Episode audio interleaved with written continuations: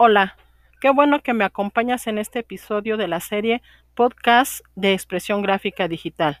Mi nombre es Edith Cristina Neri y en este episodio platicaremos sobre qué es una presentación electrónica, cuál es su función y qué es PowerPoint. Comenzamos.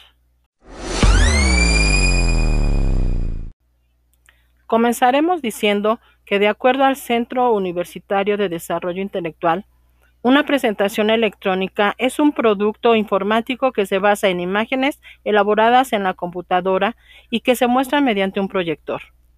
Se realizan en programas que permiten crear de una manera rápida y llamativa y profesional láminas o diapositivas digitales donde se pueden insertar textos, imágenes, gráficos, tablas y elementos multimedia como video, audio y animación. Tiene como objetivo realizar exposiciones visuales ante un público numeroso. Como parte de una presentación, se incluyen también otros recursos que funcionan como apoyo de la exposición.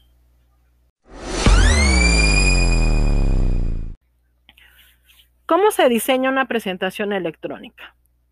Primero, se debe realizar un resumen del tema que se va a presentar, identificando temas, subtemas y palabras claves. Como segundo punto, elegir una plantilla para la presentación electrónica que sea sencilla y fácil de ver. Como tercer punto, identificar los contenidos y los recursos audiovisuales que serán insertados en la presentación. Como cuarto punto, se deben recopilar en una carpeta los recursos audiovisuales anteriormente identificados, textos, imágenes estáticas y dinámicas, audios, esquemas, mapas, etc. Como quinto punto, organizar de forma coherente la información recabada donde el texto que presentas es claro, conciso y es acompañado por imágenes reales o gráficos que permitan explicar lo que se presenta. Como sexto punto, utilizar los elementos audiovisuales de manera equilibrada, evitando sobrecargar la misma con elementos superfluos que distraigan la finalidad educativa. Séptimo, presentar en cada diapositiva una idea donde no se exceda de seis líneas de texto con un máximo de seis palabras por línea. una regla de seis por seis. Como octavo punto, no saturar las diapositivas de texto. En caso de que se trate de una cita, este debe contar con la referencia del formato APA y no se debe exceder de dos citas por diapositiva. Como noveno punto, hay que destacar los aspectos más importantes a través de la longitud, color de letra y tipo. Se recomienda usar la regla de fondo oscuro y letras claras o viceversa. La ley del contraste. Nunca utilices fondos claros con textos claros o fondos oscuros con textos oscuros.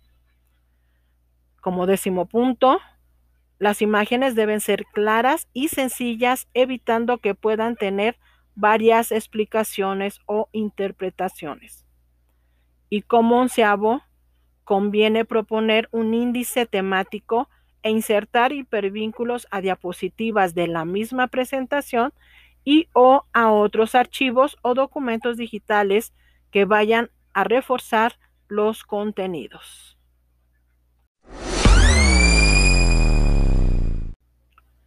De acuerdo a Julián Pérez Porto y María Merino, PowerPoint forma parte del paquete de oficina Microsoft Office junto a Word, Excel y otros programas.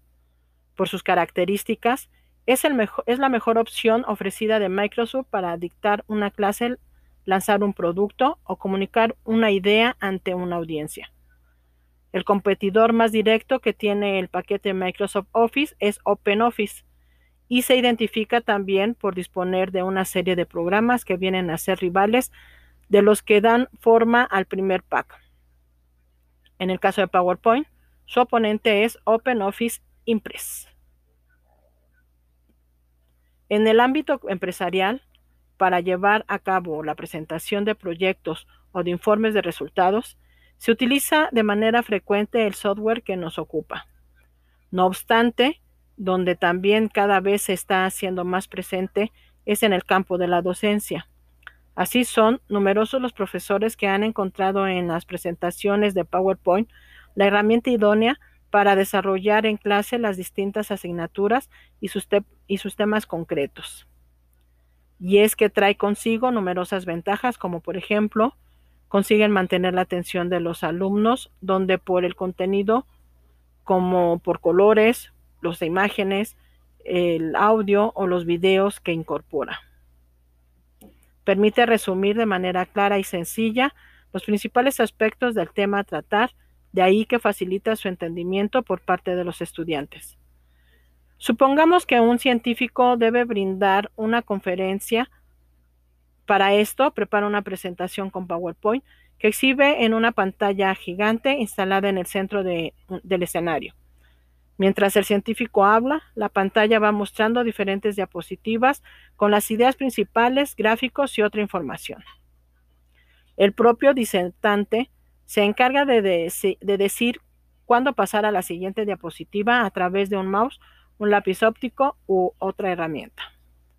Las presentaciones en PowerPoint también pueden compartirse a través de una computadora sin necesidad de que se realice un acto público. Un joven Puede crear una presentación para saludar a su padre por su cumpleaños y enviársela al homenajeado como un archivo adjunto a un correo electrónico. En este caso, es probable que surjan problemas de compatibilidad si el receptor no tiene la misma versión de PowerPoint o que no pueda eh, visualizar el archivo con la presentación si no tiene el programa instalado en su propia computadora.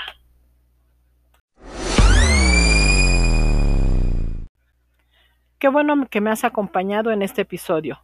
Espero que esta información te sea de utilidad para comprender la importancia de una presentación electrónica. Solo me queda agradecerte e invitarte a que no te pierdas el siguiente episodio. Hasta luego.